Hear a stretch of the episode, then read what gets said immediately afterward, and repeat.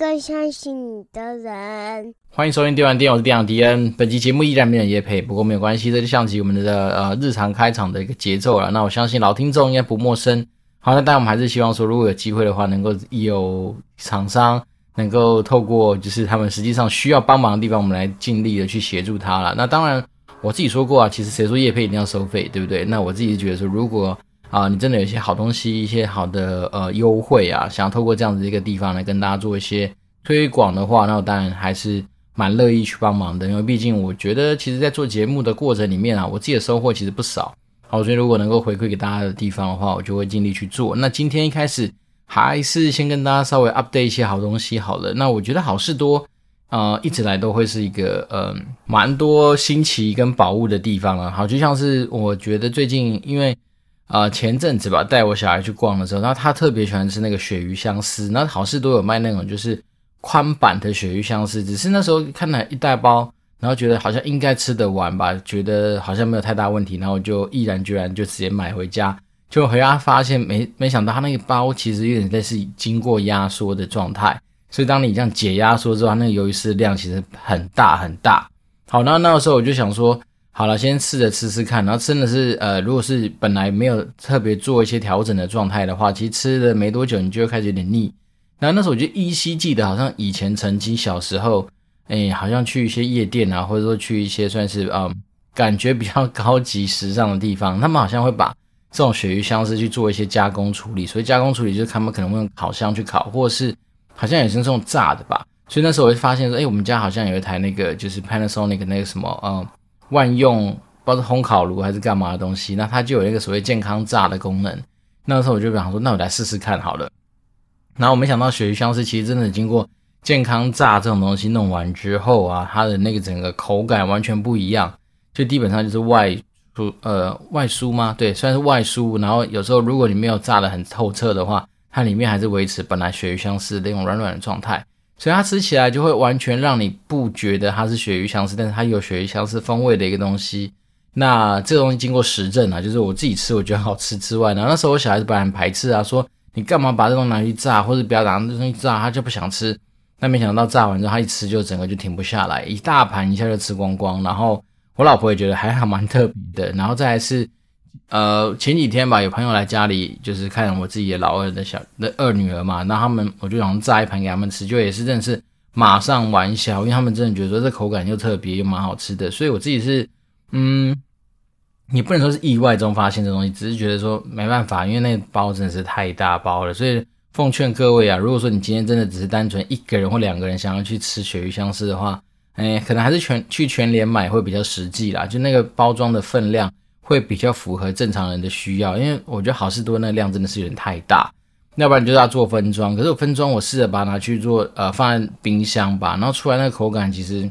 我觉得它多少还是有一些不太一样。所以我自己觉得说，如果可以的话，哈，就是自己一两个人那种小家庭，那就真的是比也许要被歧视一下，就没有办法去买到这么大包，除非你有更好的一些呃保存方式或者烹饪方式的话，那当然可以去考虑啦。那我只是觉得说。呃，没想到啊、用健康炸，或是其实用烤的也可以，因为概念就是把它的那个呃鳕鱼香是把它弄到就是呃算是相对比较脆啊，比较呃怎么讲，就是把它它应该是该原原理应该是利用加热让它产生一些化学变化啦。对，然后所谓化学变化，并它并不是说它今天就有毒或者干嘛，但是你就会知道说，哎，它可能整个物理状态会不太一样。哎，对，这应该是算物理状态好。所以就分享给大家，如果说你今天真的有呃处理不完的鳕鱼香丝的话，那不妨把它去做一个健康炸，或者是说，呃，其实用烤箱烤应该也可以达到一样的效果。简单来说，就是利用高温去让它的呃整个表皮脆化吧。反正我觉得这个过程还蛮特别的，然后蛮好吃的，然后就推荐给大家。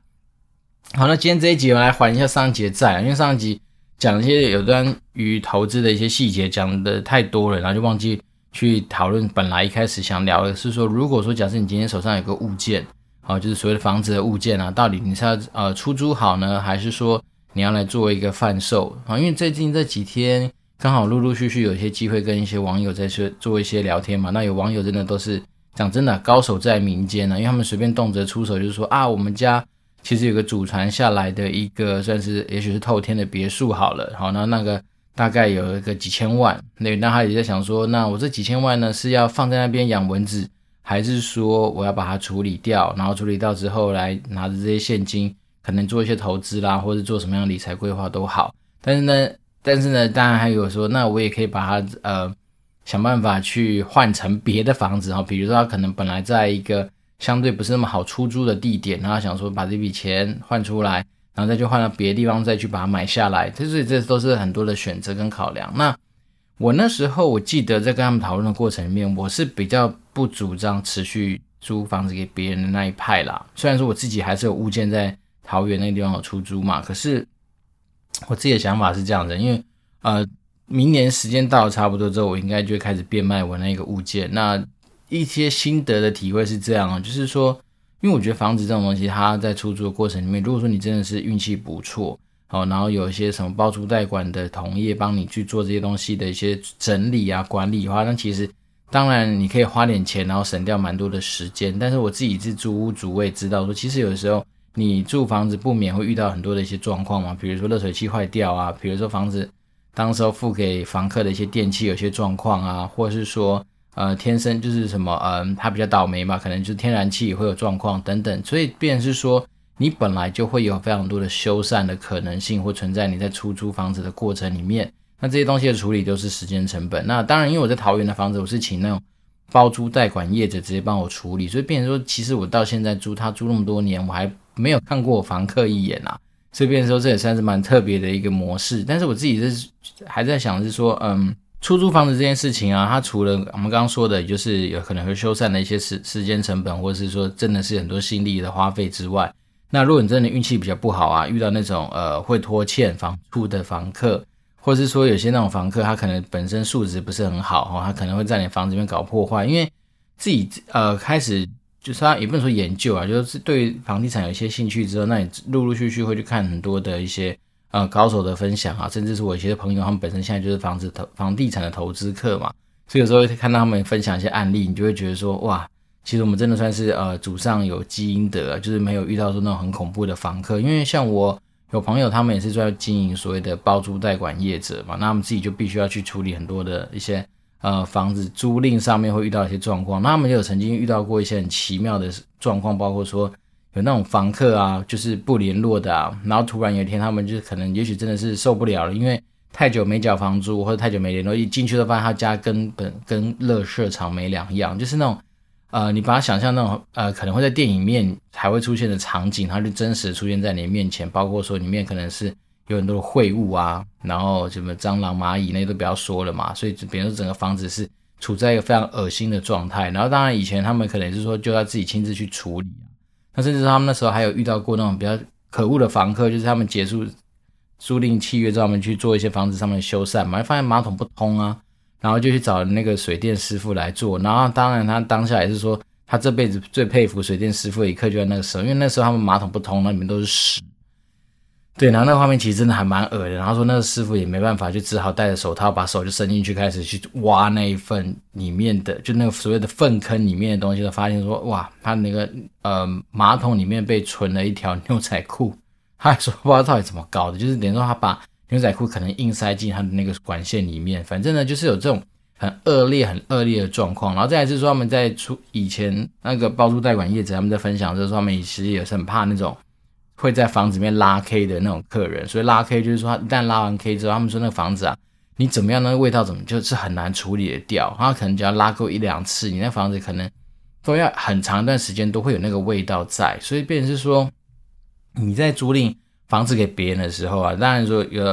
呃，我们一般来说大概百分之八十的时候，你可能都会遇到一些相对比较合理的状态哈，比如说。呃，正常签约，然后正常的照合约里面的一些条件走，然后该付钱的时候付钱，然后需要修缮的时候也不会太多的一些呃抱怨啊，就是说啊，就是遇到反正当成是很正常的事情来处理。如果是这样子的话，那其实我觉得大概就算是一个比较理想的状态，但实际上真的就是有一些很奇妙、很奇葩的人，哦，像我们刚刚说拖欠房租，也许还事小，那像是我们之前在。很多时候新闻好像有在讲嘛，像是有些房客很厉害、很聪明到说有办法把房子做变成是他名下的东西，然后去贷款，然后接下来就是呃银行执行什么强制呃处分的时候，就没想到发发现说，哎，屋主的房子已经默默就不见了。反正就这种诸如此类的这种呃很极端的状况啊，其实看多了之后，你就会担心说，其实你在租房子给别人的时候，其实它并不是没有风险。所谓的风险就存在这种地方。那我觉得说拖欠房租啦，然后破坏房子的一个状态什么，那个东西多少，我觉得都还算是可忍忍受的范围哈。那这样我自己其实，在租回房子给别人的过程里面，我最怕最怕其实。是哪一天要是房客想不开或干嘛，直接在我房子里面做到一些所谓非自然死亡的一些事情的话，哇，那你的房子瞬间变凶宅哎！那凶宅大家都知道，一般来说应该就是打六折或七折再再出售，还不见得卖得掉。好，所以我变成说，我觉得其实自己这样回想起来，就是说，虽然说我们房子在租，然后但租到这几年下来，确实也还整个过程都还算蛮顺利的啦。然后所以变成说我自己。当然就比较多的空间跟一些余裕才去思考，说到底要不要持续租下去。只是说多少还是会担心这种风险值的问题啊。就是说，如果他今天发生什么事情的话，那你会不知道怎么去处理嘛？那那种东西当然就是你一直背负这样的风险。然后再再来就是说，其实当你今天有背着所谓的房贷啊，或者说你拥有一个房子物件的时候，它其实压力也不小，因为你还是有每个月的现金必须要去考量到说要还款这件事情啊，所以。他其实也没像想象中的这么样子个呃轻松啦，因为当然有些人会跟你讲说啊，你就买一个房子，然后出租，然后赚租金，然后就回推他的投资报酬率，甚至未来还可以赚那个所谓的房子成长的价差。诶，对，最理想值一定是这样，但实际上我们刚刚说的嘛，其实这中间还有很多隐形的成本会花费嘛，包括说修缮啊，包括说你可能还是要缴税啊，然后可能房子出在那边就是也许。房客会有很多让你要去花时时间跟心神的部分，然后再来是说，我自己是觉得说，嗯，房子这种东西，它有时候也有点有趣的是在于是说，当它今天变现的时候，其实它也没有想象中的那么快啦。就是说，你今天它一样就是要把它丢到市场上去做一个贩售嘛，所以变成是说，我自己是觉得说，如果让我时空背景能够重来，那当然我现在已经赚到了说买卖房子的一些经验啊，然后处理呃租赁的这这些过程里面，那我就觉得。哎，对我来讲，其实经验值已经够了。然后再来说，我对房地产有兴趣，不代表说我一定要真的去买下两间房子来操作，才叫做真正是有参与嘛。那我自己觉得说，呃，最近啊，最近可能也稍微开始会花比较多的心思，稍微去关注一下哈。我觉得我现在租屋附近，或是我处在的地区，就是细致这个地方的一些房子的状态。原因是因为我们房东，啊，真的讲到是很很火，就是也不能说火啦，就是觉得说，对啊，他那时候就说。这呃，今年如果开始要续约的时候，他微调涨房租啊，他说微调涨是一个月调整个两千块，那我想说，哎，一个月两千块，一年两万四，哎，其实还蛮多的。那他就说他们，因为我们房东本身就是我们这边的大地主啦，所以他其实底下有非常多的物件在那边轮转，那边出租。然后他那个呃负责帮我们就是跟他接洽的那个窗口啊，他就讲说，哦，他们好像就是都是这样，每三年就会做一次微调涨，然后。呃，这已经变成是一个常态，甚至它应该就是规则。但是当一开始在三年前我们刚刚租这个房子的时候，他也没讲这件事情啊，所以当时候暴露出来的时候，其实我老婆本身是蛮不爽，因为她会觉得说你这样的吃相也太难看了吧？你要么也找个理由来搪塞我嘛。哎，你一一年涨一两万多块钱，你涨个你想个比较，就算是一个很拔辣的理由也 OK，但是你不要不想啊，你好像摆明就是告诉你说。反正我就是三年都会涨一次，你要不要租？那是你自己想办法。那我觉得，我有时候这种东西，它其实已经跳脱了理性上面的讨论了，是单纯是情绪上面的一些，嗯，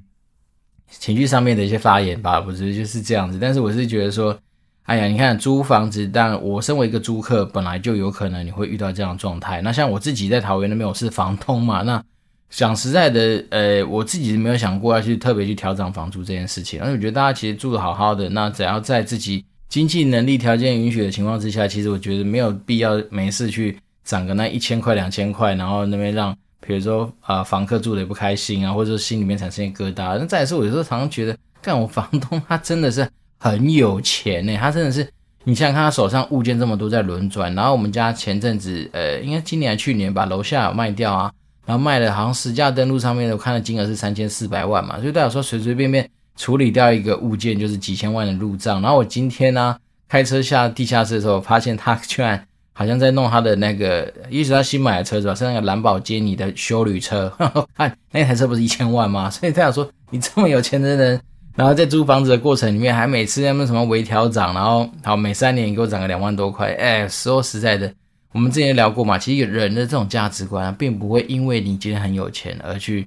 然后可能比较大方或干嘛，所以我就觉得说，哎，好吧，身为租客的我们，当然也只能说，这个本来就是我们会遇到的日常啦。那只是说我们今天运气可能稍微比较没那么好，因为像我们记得，呃，以往以前我们租屋的经验来说，好像也有那种租超过三五年，然后那房东都没有在涨房租的啊，所以。我只能说，我们的房东真的确实就是蛮商人的思维，好，在商言商，反正他就是不管店面啊，他的物件等等，他就是每几年就要给你涨一下。对，那我自己回到我们刚刚说的嘛，那当然，我今天如果是房东，我自己觉得，你看我们面临租屋的过程面，其实还有非常多的一些大小的一些状况嘛，包括说我们刚刚讲的就是一些执行面上面的风险，或者说你这个物件本身的风险也是一件事情，因为你房子越租会越老。然后，所以变成是说，你有可能今天当你不在自己住的过程里面，如果发生什么样的状况，你也没办法去呃因应嘛。所以变成是说，我觉得其实如果你真的问我，假设真的对房地产投资有兴趣的话，那我现在慢慢会觉得像 REITs 一些相关的一些商品就还不错。那我个人其实在蛮早之前吧，应该是去年还前年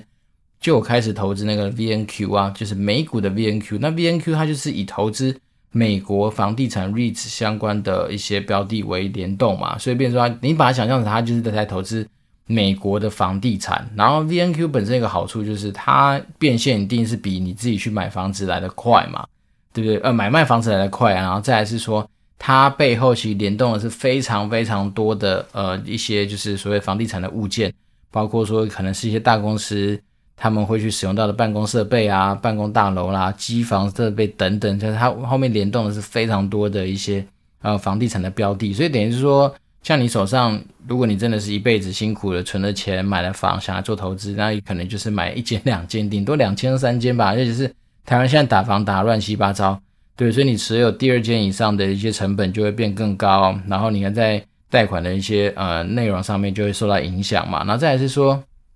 房地产，我觉得，呃，当然，很多人都开玩笑说，并没有卖不掉的房子，就卖不掉的价钱嘛。那当然，你今天如果越想要快速的去，呃，转手的话，那当然你可能，如果你出于出到，啊、好像举例人，比如比市价低个七成，那相对那来说的话，你要变现速度一定快啊，因为那个很多投资客这种物件一定马上秒杀。好，但是当然，如果说你今天愿意放这么多福利出去给这个市场的话，那本来你就会在。你呃获利上面，或者说你的变现上面，就会受到很大的这的打击啦。我只能说这样是打击，因为变成是说你房地产上，大家说现在很热啊，很会涨啊，那其实你也不可能说一次随随便便涨个三四成吧。这件事情当然有了，但是我必须说那个盘来就是比较嗯没那么容易遇到嘛。所以正常来说，也许你涨个十几 percent、二十 percent 就已经还蛮不错的。那你想想看，如果你今天为了要快速变现，去打个七折，好，那某方来说，你其实是亏钱在卖啊，那你根本就不是说透过房地产赚钱，而是透过房地产在亏钱。对，那我自己就觉得说，嗯，有这么这样多的风险的存在的情况之下，那我现在觉得，诶，投资像 VNQ 这种 ETF，我觉得就很好啊。原因是因为它有，它已经有达到我喜欢的目的，就是诶，对房地产好这个东西的一些投资，然后再来之后，它后面联动的标的又很多，所以变成是说，你其实某方来说你是。无形之中去持有很多的物件，然后那就比你以前就是重金干在某一间或是某两间的物件上面来说，你的风险本身就被去分散掉了。然后再来是它变现速度是快的啊，那所以这样诸如此。然后再来是说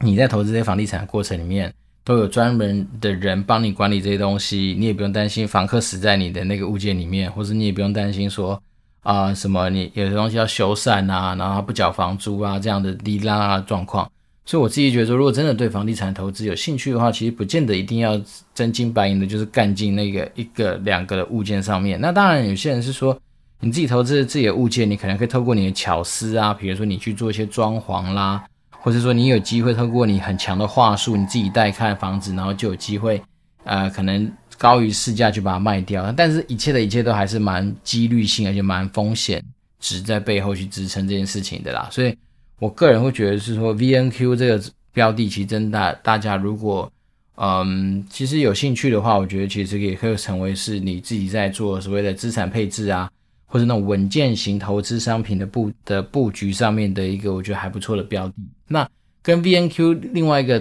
呃，不同东西叫 VNQI 嘛，那 VNQ 是以美国市场的房地产为主，那 VNQI 就是投资美国以外的全世界的房地产。啊，所以变成说，那当然就有赖大家自己去选择。那我自己是喜欢 VNQ 啦，那 VNQ 从呃那时候买到现在，大概也涨了大概我自己这边获利大概三十几 percent。哦，就是变成说可以分享给大家。我觉得它其实就是一个买下去，你也不用太去担心它，你就是呃定期定额啊，或者说你可以呃也不能说无脑买啦，因为比如说你买这种呃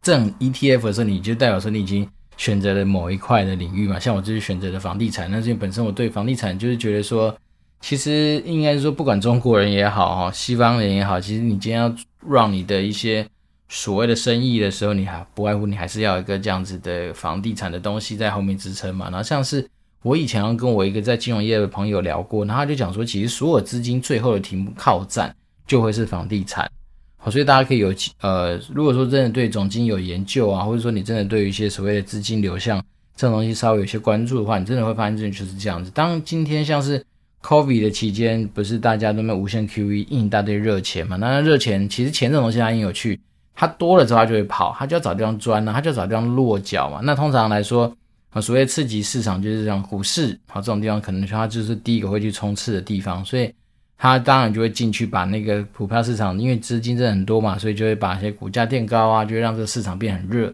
然后这种东西随着它开始轮转，然后转到最后一个地方的停泊站就会是房地产。所以也变成说，大家当然有很多人在去年的时候不就会开始预预言说，诶，大概今年或明年来说的话，房地产持续会看好好几年，是因为资金转转转转转，大家在股票上获利，获到最后，他总是要找到一个。呃，虽然有钱人好，他最后总是要找到一个让他的重资金或重资产可以落脚的重资产的标的嘛，那通常房地产就会是一个蛮好的选项。所以就变成说，当我们都知道说，其实资金到最后就会流到房地产的话，那房地产本身来说，它就会是一个，我觉得长期来看的话，应该还是持续的有机会的地方。那当然，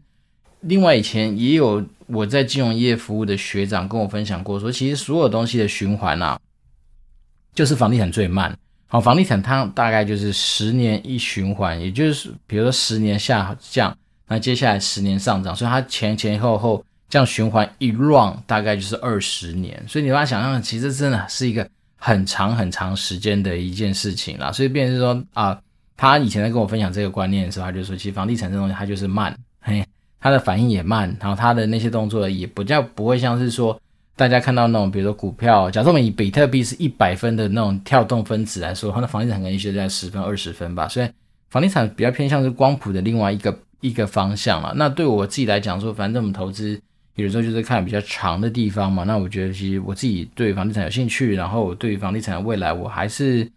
呃，不管是亚洲或美国，我觉得都还是蛮有信心的情况之下，那当然我就会选择 VNQ。然后这东西当然就是。你不能说是呃非常深入的去研究，那有时候说实在这种东西投资对我来讲，有时候也像是在做一种消费啦。你比如说你今天消费的是一个未来的梦啊，或者消费一个你当下觉得它可能会起来啊，或者它能够给你一些呃算是超额报酬的这样子的一种算是心灵上的满足，一种感性上面的一个诉求，也大概是这种感觉啦。所以我自己是觉得说，其实对我来讲的话，其实投资 VNQ 我觉得本来就会是一个我还蛮喜欢的一个选项。好，所以今天刚好稍微。延伸的，就是利用说，嗯，你今天如果说有资金，哦，不见得一定要，就是说，啊，我今天就是特别喜欢研究房地产，然后我就一定要去，呃，买一个物件啊，然后这边做一大堆出租的事情，然后感觉好像自己要亲手去这边操作这东西才会有参与感。然后其实说实在，有时候，有时候你观念如果转换一下，并不是说你所有东西亲力亲为就一定好啊。那我自己是觉得说。我身为一个房东的一个这几年的心得是，我觉得还好还好，有那种所谓的包租代管的业者跟团队来帮我处理很多的一些杂事。所谓杂事是包括说你每次要续约啊，你还是要跟他约时间出来去签约啊，然后他还是有时候会有一些东西大大小小东西会坏掉嘛，因为尤其是那种比如说像天然气，他们不是三不五时就要去你家什么检查管线，然后就会跟你推一大堆什么管线要换掉的一些方案啊。那这东西如果可以的话，其实它都是由代包租代管业者帮我做处理。那甚至我记得一开始刚租那个物件出去的时候，那个房客也是要求东要求西，比如说什么要有个衣柜啦，要有个什么东西这样。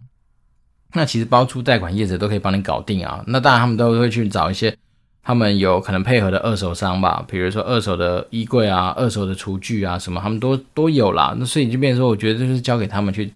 去处理，我觉得可以省掉比较多的时间，可能自己要去处理这些东西的心力，因为你自己要处理也不是不行啊，但是他就是花时间呢、因为我自己也有朋友，他本身的正职就是在做呃房东，哼，因为他一方面他可能家里有些祖传祖产啊，然后再来是说他就到处去收购一些可能套房啊，或者是那种就是比较相对来说可以低价入手的物件，然后他就经过他自己的巧思。把它弄成像是 Airbnb 的一些物件等等，所以他变成他的生活大概就是处在说哦，处理一些短期租赁的事情啊，或者是说他自己还我觉得蛮厉害的，他自己会去铺水泥啊，去弄那个房子你的一些修缮，所以变成说每个人都有他自己的专业在。那我只是说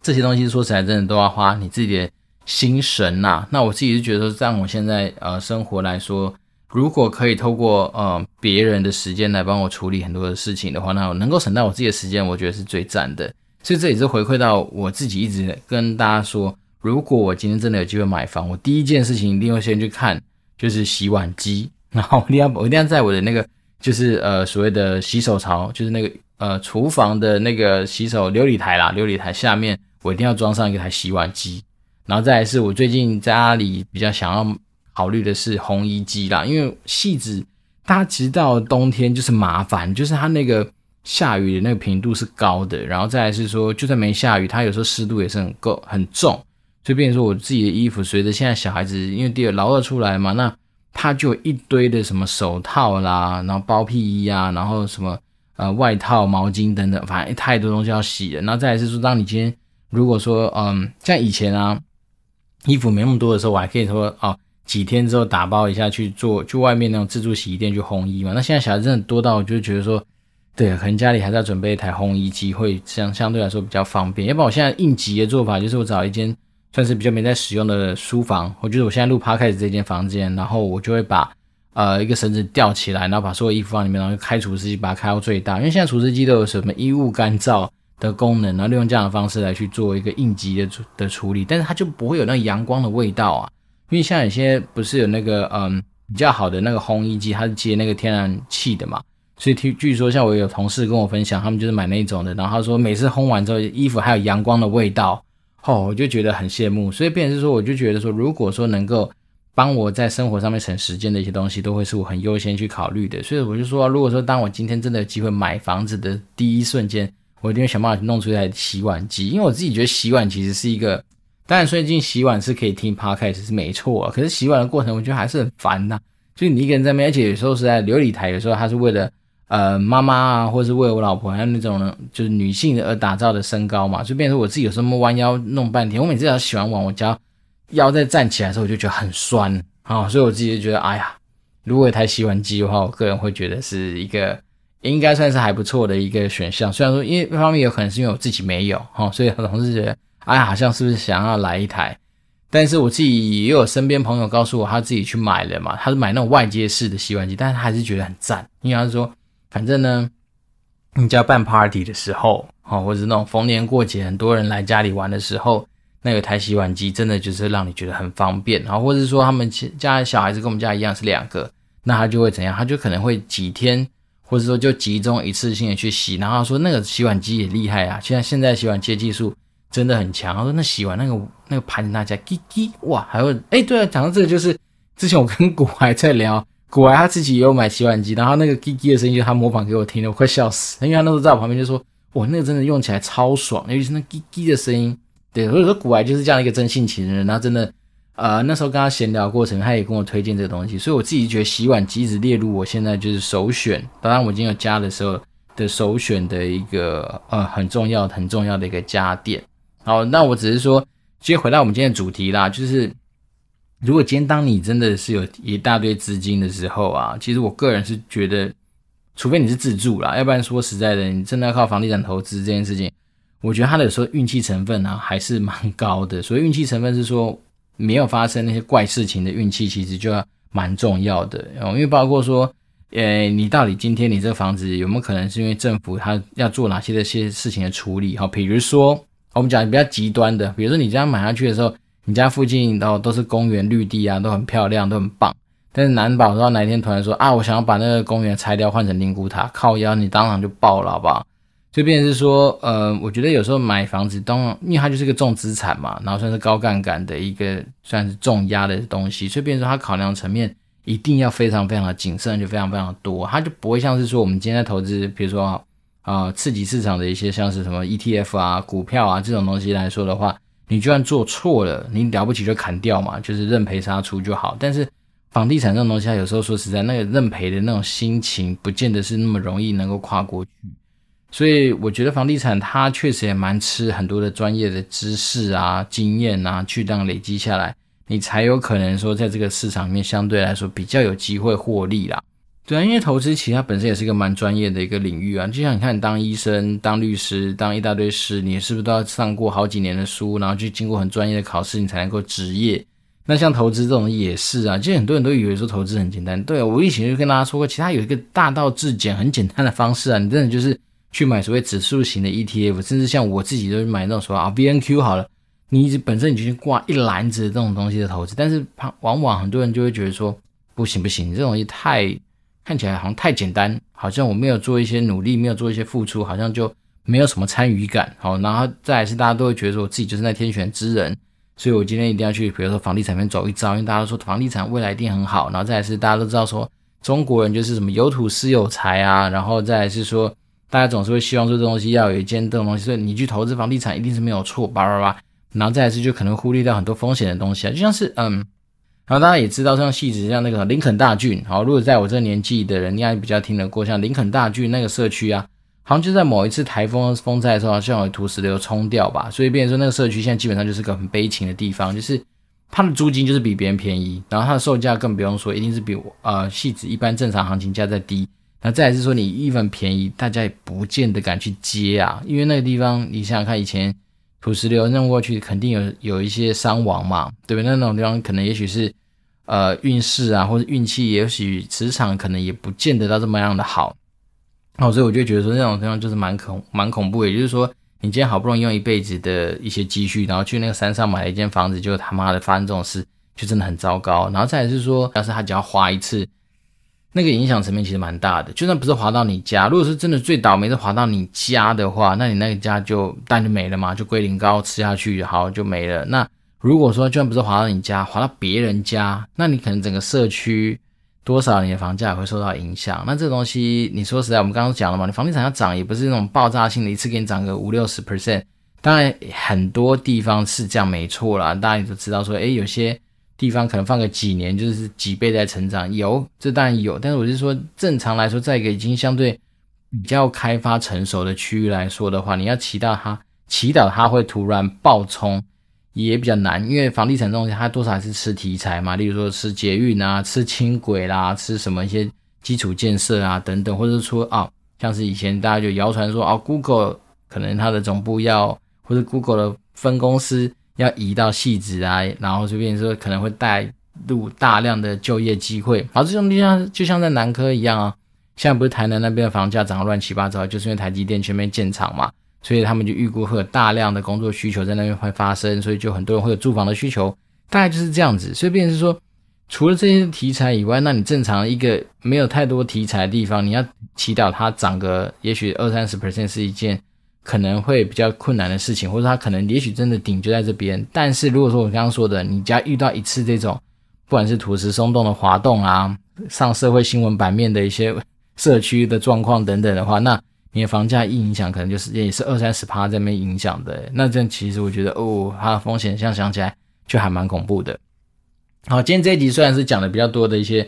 呃，负面的东西啊，就包括说一些风险上面的一些考量，其实不外乎，并不是要跟大家说啊，买房地产不好，而是说，我觉得在投资房地产的过程里面，我们不能眼睛都只看到钱，好，或眼睛只看到只只看向钱，但是不去忘记说啊，它其实背后是有蛮多的一些风险，或者我们必须要去注意到的一些事情。然后再包括租屋这件事情，其实也是。所以呢，我觉得我这边的角色，当然就是我觉得忠实呈现我自己这边的一些想法，就是说。很多东西，也许看到呃，在投资上面的结果的美好，但是你不要忘了，它其实背后都有一些风险的东西，你要去面对跟承担。但大家如果说你今天都已经评估好了，然后比如说你的资金假设就是好几亿、好几百亿，那投资个物件才几千万，那看那当然你说实在，就算吃龟苓膏你也没有感觉啊。但是一般来说，正常人可能真的努力了一辈子，好像甚至像迪恩这种人，可能努力好几辈子才能够有机会摸到一间两间房地产这样子的一个可能性的话，那当然我觉得就有赖很多方面的思考的清楚，而绝对不是说你今天看到物件哦美轮美奂，好甚至这种什么全新装潢送。什么一卡皮箱就可以入住这样的物件进去之后，然后你就直接硬干进去，那你反而没有去想到说啊，这房子其实里面搞不好壁癌很严重啊，漏水被被被掩饰啊，或干嘛的一些状况，然后导致说后面产生更多的一些成本，或者说产生了很多的损失，那这样就是就很可惜。那当然，我们这个节目有机会的话，就尽量把这些东西拿出来做一些提醒啦。那所谓提醒，就是说真的是不希望我们在。人生这件事情上面还没有赚到钱，就已经享受到很多风险上面带来给我们的痛苦啊、也不能说享受，就是你遭受到这些痛苦，那这是我比较不乐见的事情。对，那当然这些东西不不希望发生在我自己身上，但是不代表说我不能够去找到很多的资料，或者说看到很多人的一些警语嘛。那我我们就说，我们其实有时候善尽所谓的资讯搬运工这样的角色，就是把我们所看到所见所闻，然后包括说我我因为有一些。特殊的缘分，好，所以刚好认识到一些就在这个圈子里面打转的一些大神们，所以有时候我蛮喜欢跟他们交流的，因为我觉得这东西都是很有趣的故事。那这东西就是慢慢的、慢慢的，如果说真的听众还是对于哪些东西有一些兴趣的话，那如果我知道的，我就尽量帮大家做一些分享。那如果我不知道的话，当然我本来就有这些大神的人脉啊，所以我当然就可以去跟他们做一些交流，然后看有没有机会，就是针对我们听众所有兴趣的一些内容来去做一些回馈啦。好，那今天又是没有新的听众留言，fine，没关系，这就非常像极我们平常录音的开场跟结尾的节奏，OK 啦。那我当当然我还是觉得说，如果呃大家不管是对于投资理财啊、职场的一些想法啦、心情上面想要调试啦，然后想要认识、想知道怎么样去追女孩子或跟女孩子互动啊等等的话，我觉得我这边多少都还能够扮演嗯提供一些指点，也不要说指点来讲的太鸡巴，就是提供一些分享的这样的一个角色啦。那。我这边是电玩店，我是电玩迪恩。那转呃，今天其实是礼拜三哦，但是因为我知道礼拜四我可能会有一个蛮重要的应酬等等，所以我就是提前先把这一集录下来，所以就不跟大家讲、呃、天气啊或者那种即时讯讯息的东西。那我们单纯就是祝福大家可能会有一个即将来临的周末嘛，那大家祝福大家就是呃周末愉快。那对，没有什么特别要提醒的，反正就是提醒大家说，如果有机会的话，就是欢迎订阅。我们不用开启小铃铛哈，或者是把我们的节目可以分享给我们其他更需要的一些朋友，也说不定。那我这次店完店，我是店长迪，我们就持续保持联络喽，拜拜。